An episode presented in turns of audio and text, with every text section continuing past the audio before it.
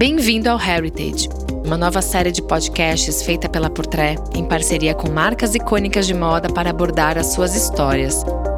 Ao longo dos episódios, mergulharemos em um universo repleto de detalhes para traduzir passado, presente e futuro. Aqui, o assunto é Giorgio Armani. Eu sou a Renata Brosina e, ao lado de Silvan Juston, contaremos em cinco episódios os detalhes da trajetória de Giorgio Armani na construção do seu império e de um lifestyle tão sólido. Neste podcast, traremos discussões e análises sobre como ele se tornou a maior referência de elegância atemporal e de pioneirismo na moda global, sem abrir mão do seu olhar e de seu DNA em tudo o que faz.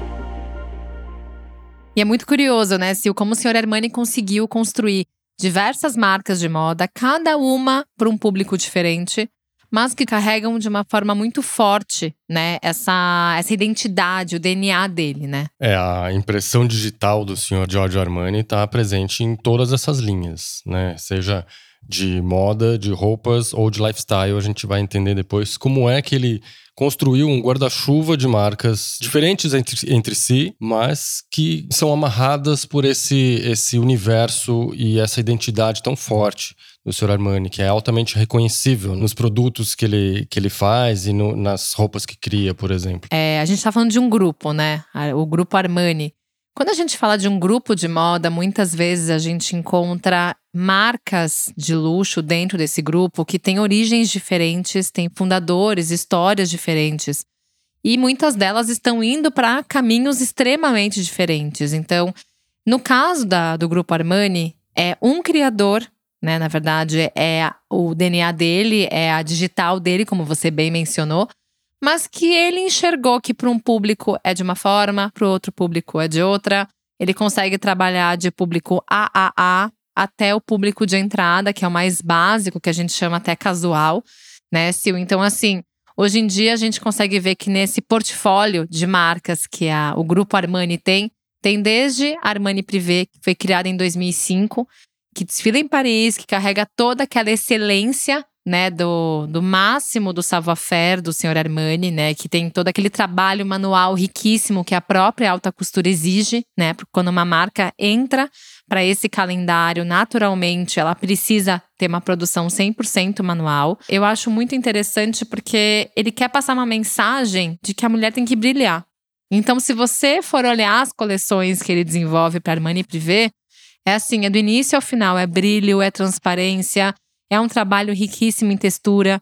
A alta costura é o lugar de sonho da mulher, é onde a mão do, do criador vai mais solta, né? Onde ele se permite uh, fazer experimentações talvez um pouquinho mais extravagantes, seja nas formas, seja no tecido, que é lugar realmente o, o, o, propósito da, da alta costura. E o Sr. Armani construiu esse universo lúdico e, e sonhador também para a mulher dele, com a linha Armani Privé, que como você bem disse foi lançada 2005, de, muito tempo depois das outras linhas, né? Mas ele era cereja no bolo que faltava ali no, no portfólio, né? Exato, ele queria se desafiar, né? Teve é uma entrevista que ele deu que ele dizia que a alta costura, né, Armani Privé, era um grande desafio para ele mesmo se desafiar e que antes ele falava, tá, essa aqui tá ok, essa coleção, mas eu quero algo melhor. Então você vê que ele é incansável, né, nesse, nesse ritmo de querer fazer o seu melhor, de conseguir entregar o seu melhor. Então, existem diversos níveis de ready to wear que ele já tinha explorado na Giorgio Armani, na Emporio Armani, na Armani Exchange, antigamente na Armani Collezione, Armani Jeans que eram marcas que ele tinha um portfólio ainda maior, uhum. mas de uma certa forma a Armani Privé é, como você falou, ó, cerejinha no bolo. É cereja no bolo. Ele começou com o prêt-à-porter masculino, né? Vale frisar que ele começou com o masculino, logo em seguida introduziu o feminino ali, e esses universos continuaram se cruzando e se cruzam até hoje, ali, seja na passarela, seja na, no, no estilo das roupas, na alfaiataria que vai de um para o outro ali. E a linha Giorgio Armani, que é a linha de ready to wear principal, mais luxuosa ali, ela tem esse trabalho também de materiais que muitas vezes conversa com a, com a Armani Privé ali, com a alta costura, né? Então, Existe um exercício de silhueta, de materiais e de brilhos também ali na, na Giorgio Armani. Ainda mais para o final do desfile, que vem aquela legião de modelos carregadas aqueles vestidos que a gente sabe que em algum momento vai aparecer em algum red carpet, né? Exato. Mas aquele brilho, aquele excesso de textura. E é um excesso que não é o pecado pelo excesso, mas é o excesso quando a gente fala que é muito trabalho, é muita dedicação, é um nível também de criatividade de fazer com que esses brilhos fiquem cada vez mais elegantes, né? Às vezes a silhueta é mais contida justamente para os brilhos, para os materiais, para as texturas serem as estrelas do, dos looks que passam ali pela passarela do teatro quando a gente vê os desfiles, né? Exato. E na própria Giorgio, na coleção feminina, quando a gente fala, né, dessa desse ritmo de passarela que o senhor Armani entrega, é, normalmente começa com as peças né, mais sequinhas, alfaiataria, sem tanto brilho, é aquela peça mais sóbria, daquele jeito elegante, mas naquele ar de simplicidade, né? Ele não é simplista, é uma simplicidade elegante. E ao longo do desfile, normalmente ele vai indo para um ritmo de aumentar o brilho, virar um look mais noturno. E a gente vê que existe uma proposta ali no meio que é basicamente o quê? Nem todas as mulheres precisam usar um vestido longo de festa com brilho para ir para uma festa, para ir para uma ocasião que exija, né, essa essa vestimenta.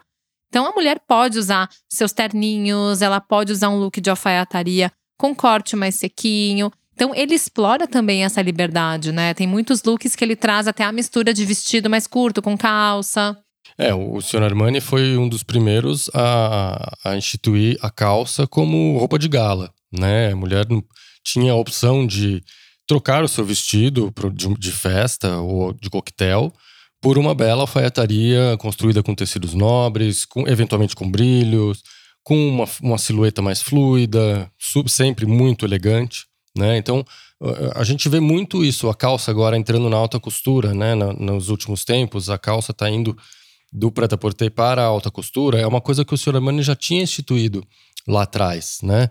E, e, e, aos poucos isso foi virando uma, uma assinatura do que ele produzia para o universo feminino. E você vê, Sil, como isso é muito forte no episódio anterior. A gente comentou muito sobre a trajetória do Sr. Armani, como que ele chegou né, nesse ponto de ter essa relevância em um momento que a alfaiataria precisava também ser reinventada. Mas com essa chegada dessas propostas de alfaiataria, da própria calça, você vê como o ready to wear ele teve uma época, né, a importância do, do Yves Saint Laurent na Semana de Moda de Paris, que como a gente também comentou, as marcas em Paris estavam ainda tendo um pouquinho mais de dificuldade de se mover da alta costura para o prêt-à-porter, mas o senhor Armani já estava muito atento a isso, ele já estava com esse olhar e por isso que na Itália, né, ele ganhou esse destaque todo na década de 70, porque a moda italiana até aí ela não tinha essa força toda, né? É verdade. E, e, ele foi ganhando terreno na Itália e na virada dos anos 80 ele começou a conquistar os Estados Unidos através do cinema, através dos, dos figurinos que ele fez para o cinema, com a assinatura Giorgio Armani. E aí a América descobriu o Giorgio Armani e o resto é história. É, que era, na verdade, aquilo que a gente pode chamar de um clássico diferente, né? O clássico com um twist, né? Exato. né? Porque era o que os jovens estavam querendo e que ninguém estava fazendo na época, né? É, o que se fazia era uma alfaiataria muito clássica, muito careta. Ele, ele trouxe uma, uma bossa ali na, na, na alfaiataria, na, na, maneira de, de fazer a alfaiataria, tornou uma alfaiataria sexy, o que era um grande desafio, né? Só que o sexy para ele, vale frisar que não é a roupa em si, é a atitude. Então Exatamente. ele também despertou né, essa atitude da pessoa se sentir sexy usando a alfaiataria, Isso, né? Você não precisa estar tá com muita pele à mostra para ser sexy, né? Nem, nem a mulher, nem o homem. Exato. E já na linha Giorgio Armani, ele começou ali a lançar os seus subprodutos ou produtos de entrada, que a gente chama, né? Que são os óculos. O primeiro perfume começou também lá nos, no, no início dos anos 80. Que foi o Armani, né? Que ele era feminino e que nasceu em 81. Ele era um chipre mais floral, com uma embalagem bem simples, assim, bem minimalista. E depois, com o tempo, foi evoluindo, né? Foi evoluindo e cada marca do, do guarda-chuva Armani foi tendo a sua própria linha de perfumes e acessórios, né? Exato, foi exato. Foi assim com a Giorgio Armani, que foi lançada em 75. A Emporio Armani veio depois em 82, com uma pegada pouco mais urbana, mais descontraída que pegava um público um pouco mais jovem, né, do que a linha Giorgio, e também teve desdobramentos em perfumes, em óculos, em acessórios. Também aconteceu o mesmo Claro, com a Armani Privé, que a gente falou da, da alta costura. Tem até um perfume que você gosta muito da Rouge linha... Malakite é o meu preferido. e também confesso que a vela é o, o que eu gosto bastante. É o mesmo Rouge Malakite. Eu acho muito elegante. Porque agora vou fazer um parênteses no meio dessa história. Porque a embalagem, ela tem uma referência de pedra. Ela tem aquela, aquele ar bem luxuoso. E, de uma certa forma, os amenities do hotel da Armani em Milão, eles também trazem o shampoo, o condicionador, né, o próprio sabonete nessas embalagens, né, mais mais minimalistas, mas tem aquele detalhezinho que a tampa remete a uma pedra, né? Exatamente, acabou virando meio que uma, uma assinatura também, né? Exato, exato. Mas falando ainda sobre Empório, em 2021 a marca completou 40 anos. Exatamente. Né? Teve um ano de celebração, inclusive o senhor Armani fez uma super exposição no Armani Silos, que é o seu museu né? Com uma retrospectiva das suas principais coleções, os melhores momentos da Empório, que na verdade é isso, né? É uma marca que tem uma pegada mais street, ela tem uma dose também de jovialidade forte, então, diferente da Giorgio, é, é uma marca que brinca muito com a cartaz de cores mais vibrante, tem uma conexão muito forte com até materiais mais modernos. Mais assim. tecnológicos. Né? Exato. Né? E eles também trazem muito essa força da sustentabilidade, né? Porque em alguns desfiles o senhor Armani deu esse destaque. Então é sempre importante a gente entender que o senhor Armani está muito antenado, né, ao que os jovens estão desejando hoje. Esse movimento que a moda está fazendo também ele já estava muito antenado, né? Em 2016 ele tirou a pele do seu portfólio, né, das suas coleções, do seu grupo. Então, a partir do inverno de 2017 ele já não trabalhava mais com pele. Então, a Empório basicamente tem essa visão, né, de peças que são mais urbanas, que são mais pro dia, e, e, de uma certa forma tem né, a sua identidade principal, que é uma cartela de estampas bem chique, tem alfaiataria, tem uma pegada esportiva também em algumas coleções. E o esporte, inclusive, aparece na linha EA7, que é um filhotinho da Emporio Armani, que foi lançada depois, que é uma linha de performance, né? Uma roupa mais esportiva mesmo. E que chegou, inclusive, a fabricar os uniformes do time de futebol Napoli, né? O time italiano, que não é o time de coração do Sr. Armani. Ele torce pro Milan, né? A linha EA7, inclusive, foi batizada em homenagem ao Andrei Shevchenko, que foi um grande ídolo do Milan. E o número da camisa dele era 7. Por fim, para a gente abordar realmente todo esse espectro da, do vestuário do, do, do, grupo Armani, né? Tem a linha de entrada, vamos dizer assim, que é a Armani Exchange que foi lançada em 1991, deu uma parada no meio do caminho e foi retomada recentemente, né? ela tem uma pegada mais jeanswear, né? É jeanswear, exatamente. Exato. Então, assim, tem jeans, tem moletom, tem camisa de algodão, que são peças muito bem feitas. E é aquela coisa, assim, é a linha de entrada. E como a gente falou no início do episódio, é, ele foca muito nisso. Ele quer atender ao público dele com diversos bolsos, né? Que a gente pode falar.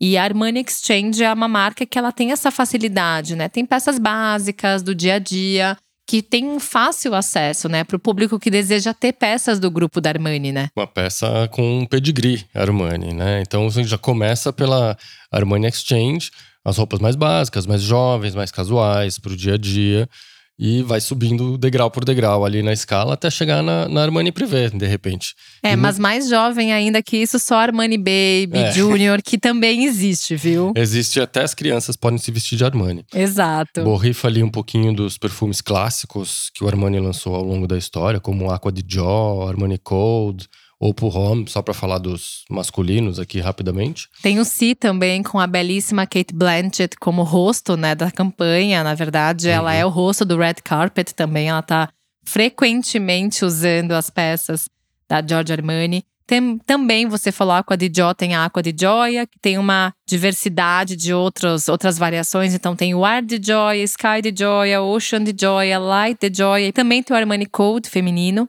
que também tem uma grande, né, ele é muito simbólico. Enfim, perfume também é um universo que o Sr. Armani já se deliciou bastante, mas também na beleza não é só isso, tá? Além da, da perfumaria, o Sr. Armani tem, né, as linhas de skincare, com alguns produtos icônicos e um deles eu chamo tão icônico que é um dos meus cremes preferidos, que é o Cremaneira, que tem uma tecnologia de hidratação muito boa, a própria maquiagem também que ele tem. Tem uma embalagem mais minimalista, normalmente ela é preta, com alguns detalhes em dourado. É aquela coisa, é o mesmo código que o senhor George Armani gosta de usar, né, no seu universo. Também tá nas embalagens e a qualidade nem se fala. Então, para a beleza, o senhor Armani tá presente também, né? Mais essa cartela na, que ele preencheu ali no, no, na construção do império dele, né? Exato. A gente tem falado nesse episódio e também ao longo dos outros episódios da série que o Sr. Armani foi um pioneiro, né? De uma certa forma, ao construir essa multitude de linhas, uh, ao explorar novos territórios e ele foi o primeiro a botar a, a marca dele, né? O sobrenome dele em uma cadeia de restaurantes. Né? Tanto o Armani quanto o Empório Armani têm os seus restaurantes e cafés espalhados pelo mundo. O primeiro foi em Paris em 98, não foi? Exatamente. E hoje são mais de 20.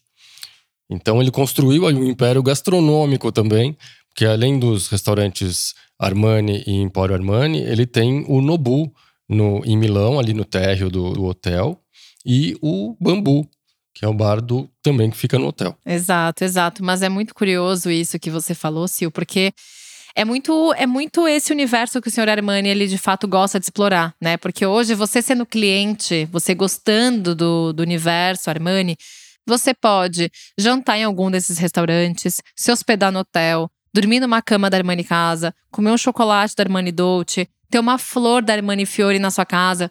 Então, assim, é, isso de fato faz com que o senhor Armani ele crie uma forma de experiência completa para esse cliente. Exatamente. Né? Então, assim, por exemplo, agora você falou dos cafés, mas foi logo depois que de fato é, existiu esse turning point na vida, né? Nesse olhar do senhor Armani. Porque, vamos lá, Armani Casa, que na verdade é a principal marca, né, de decor, que tem a, até tem diversos objetos, tem móveis para casa. É, né? vai de sofás e poltronas e mesas de jantar até uma simples almofada ou uma vela, por exato, exemplo. Exato, A Armani Casa surgiu nos anos 2000, mas tem uma curiosidade muito interessante. Esse despertar para desenvolver e projetar objetos surgiu na década de 80, quando em 82 o senhor Armani desenvolveu uma luminária, que hoje ela é chamada de luminária logo, né? O nome dela é logo, que é aquela luminária em formato de triângulo, que é o logo do Sr. Armani. Então, assim, ele criou em 82 para os seus escritórios, na verdade, era né, uma, um, uma luminária interna, né? Só para os seus, as suas salas. Mas em 2000 ele entendeu que de fato a Armani Casa poderia ser uma ideia de criar outras áreas de lifestyle. Então, esse portfólio não ficaria só para o design, não ficaria só para moda, né? Poderia chegar no chocolate, poderia migrar para outras áreas, né? E é muito legal porque o Sr. Armani ele tem um olhar estético muito apurado, né? Então ele tem aquela noção do que incomoda ele, do que ele gosta, isso também foi uma forma de ele falar: calma, deixa eu desenvolver um produto do jeito que eu gosto.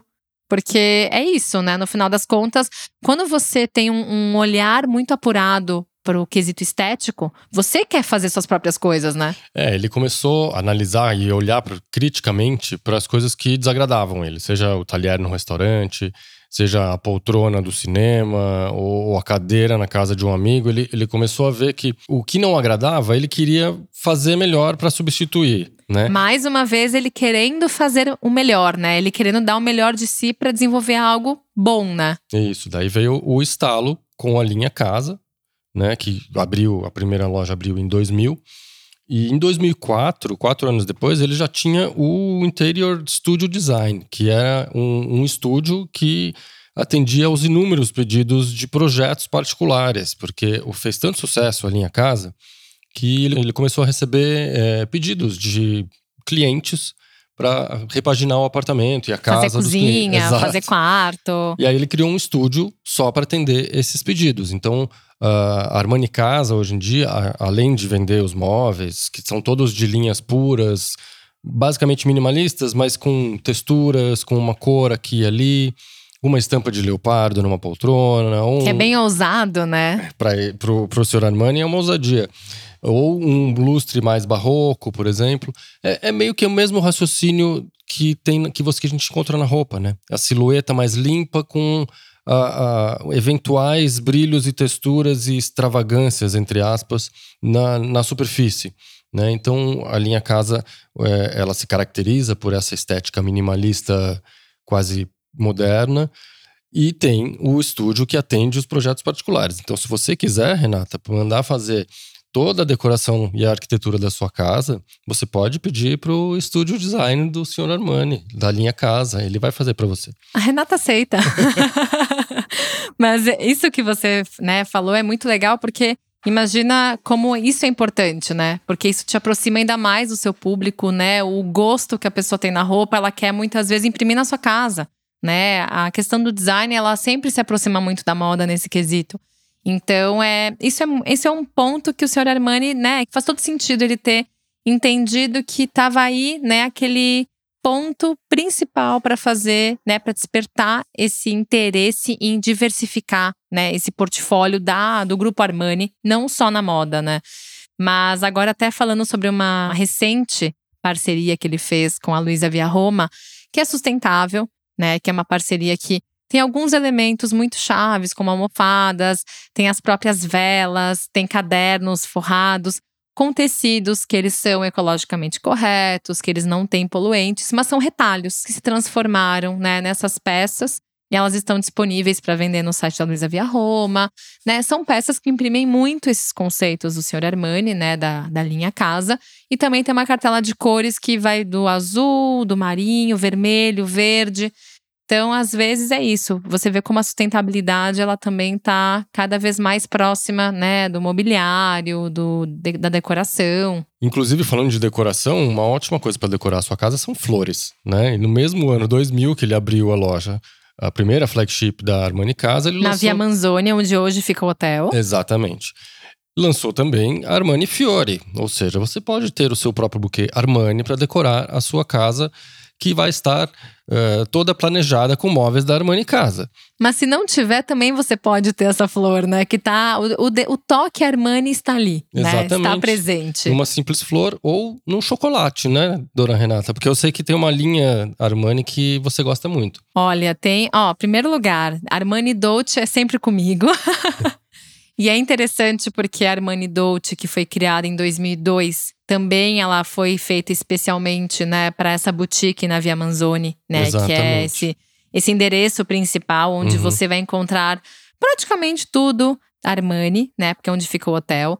Então eles criaram esses chocolates especialmente para isso. E do chocolate também acabou se transformando em biscoitos, chás, tem uma diversidade né, de produtos hoje, Armani Dolce. Para mim, é, é bem isso que o senhor Armani ele quis trazer, né? Por que, que de fato ele resolveu se aventurar pelo universo dos chocolates, né? Dos doces? Porque ele queria criar o sabor. O que, que é o sabor né, da Armani? Na verdade, é o melhor ingrediente, de melhor qualidade, feito de forma artesanal com ingredientes italianos. Mais uma vez a gente volta, né, com a ideia da Itália ser um, uma grande fonte de inspiração para o senhor Armani. Então tem desde aquele pistache que é o, o pistache de Bronte, que é, enfim, delicioso, que ele é chamado de ouro verde. É uma, uma combinação muito perfeita ele conseguir transformar isso num sabor que desde 2019 ela é feita pelo Guido Gobino, que é um mestre chocolatier italiano, né? Na verdade, ele tem essa técnica, né, de fazer o chocolate de forma artesanal, ele é super premiado.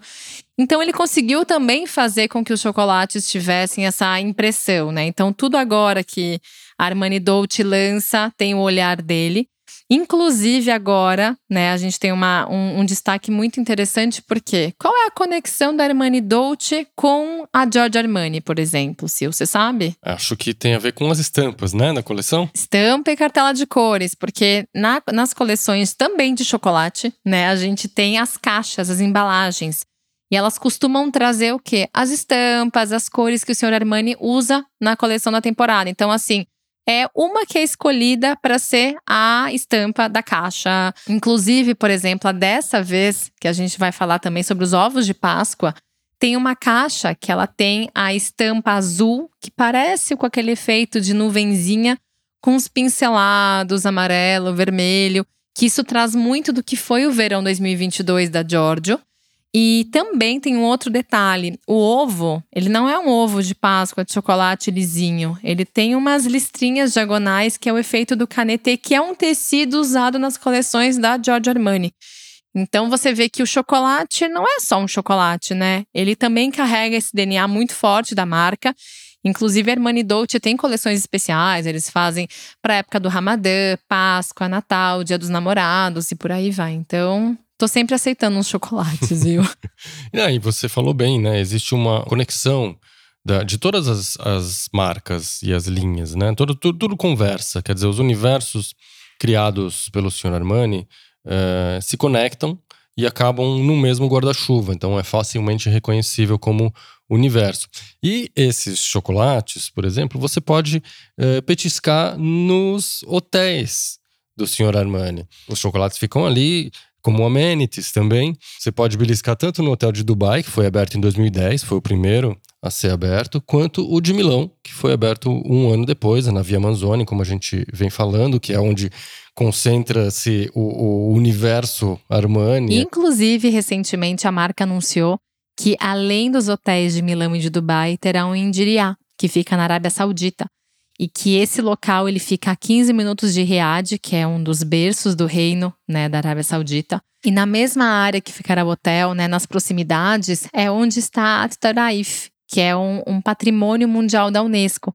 Então, o hotel agora também já tem esses planos de expandir para a Arábia Saudita. Então, já sabemos que a Armani Hotel tem um plano para o seu próximo hotel. Mas saindo da Arábia Saudita, indo para Milão, lá na Via Manzoni, a gente sabe que tem um outro espaço dedicado a algo que o senhor Armani também gosta, né? Você encontra inclusive livros, né? Tem uma livraria ali. Do... Armani Libre. Com a curadoria do senhor Giorgio Armani. Então, você imagina que a, a, a, arte, o cinema e a cultura. O esporte também, então, o tudo esporte, por ali, né? Tudo isso está bem servido ali como repertório de livros. É, o que, que você destacaria, por exemplo, nos hotéis, Armani? Que, por sinal, tem ali uma conexão direta com a linha casa, né? Porque todo, todo, tudo ali, os interiores, tem a estética originada na linha casa, né? Eu gosto bastante das linhas e do, internas do, do hotel. O que, que você destacaria, Renata? Olha, além dos lençóis e das toalhas, que na verdade é aquela coisa, quando a gente vai em hotel, a gente, né, a primeira impressão que fica é, é o toque.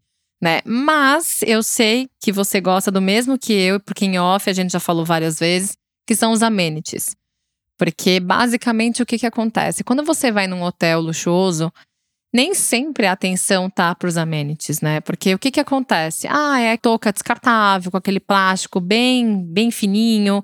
Ah, é aquele potinho de shampoo que é meio sem graça, meio genérico, de uma marca, né, às vezes desconhecida. No caso, né, do, dos amenities do senhor Armani, é uma situação que assim, você quer trazer para sua casa e você traz para sua casa e você quer usar. Não só você traz e usa, como Uh, o problema vem depois, porque quando acaba, você quer comprar outro, não existe. Ou vocês têm que se hospedar de novo. Ou você precisa se hospedar no hotel, porque eles são desenvolvidos para o hotel. Então eu lembro que uma vez que eu fiquei hospedado lá durante uma semana de moda, eu fiquei maluco com, com o aroma dos amenities e, e tal. E depois, voltando ao Brasil, eu fiquei louco atrás dos, dos produtos, desse aroma. E conversando com, com o pessoal interno da Armani, da equipe Armani, a gente conseguiu achar uma vela com esse aroma que fazia parte justamente da linha casa. É, então, eu, eu entendo bem qual que é esse amenity, porque também quando eu me hospedei lá, eu confesso que eu morri de amores e tem uma, uma história que eu acho muito legal, porque assim, vamos supor, acabou o shampoo, acabou o sabonete, acabou a loção hidratante também, porque o kit vem completo para você tomar um banho e tem o pós-banho. Você quer ter esses amenities na sua casa, então você vai acabar usando essas embalagens. Eu confesso que a minha touca de banho é essa ainda e é muito interessante porque ela é toda preta, é chique e é aquele plástico que é um plástico resistente, é um plástico que vai durar. Então, aí também tá o lado do descartável, né? Até que ponto é, isso também é feito para a pessoa não descartar, porque basicamente é aquela coisa, a lixa de unha é preta, linda, né? As próprias pantufas, elas têm um formato de espadrilha, então ela tem um quê oriental também, é toda preta.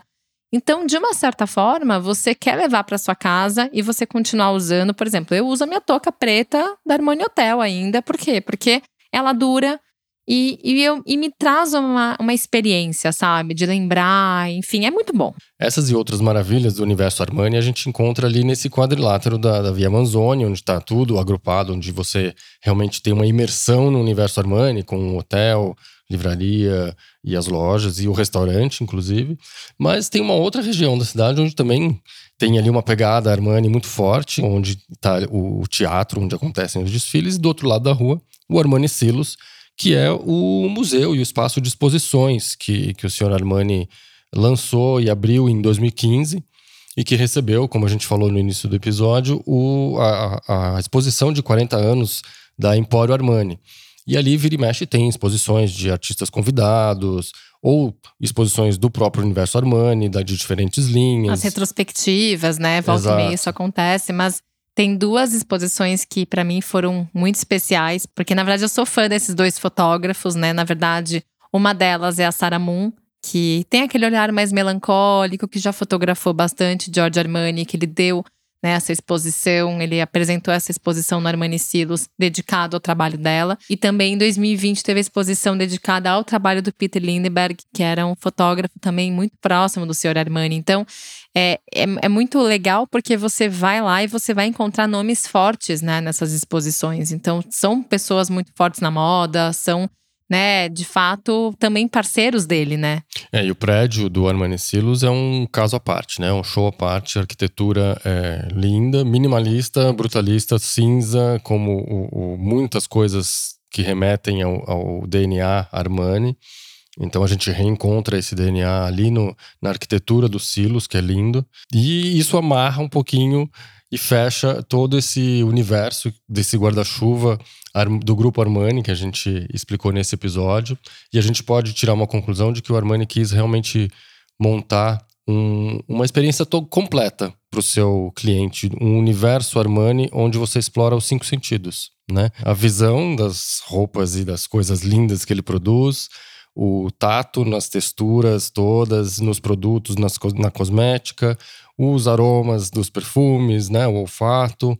O, paladar. O, o, paladar, obviamente, você pode comer em todos os restaurantes do universo Armani. Tem o e, chocolate. Os chocolates. E também tem que falar da água, né? Porque também tem as águas que você vai encontrar nos hotéis. Tem né? até água. E para audição, você tem a trilha do, de todos esses estabelecimentos, que é feita sob medida e que remete às trilhas dos desfiles da George Armani, da Emporio Armani, enfim, que a, a gente reconhece muito bem uh, uma trilha Armani, né? Sempre sofisticada e, e... Com um pouquinho de modernidade ali, aquela dose Isso. bem certinha que só ele sabe como é que é. Exatamente, que cria toda uma atmosfera, né? Exato, exato. Mas a elegância está sempre presente em cada um desses segmentos. Isso que remete ainda mais, né, o sucesso que na verdade ele conseguiu alcançar né? Porque é um criador aprovando 100% de tudo, né? Eu acho que esse talvez seja o maior segredo do sucesso. É um, uma pessoa criando um lifestyle inteiro sob o, o olhar dele, né? E isso abre uma pergunta, né? e gente... o futuro, Sil? Como é que vai ser? A gente vai responder no próximo episódio. Até lá!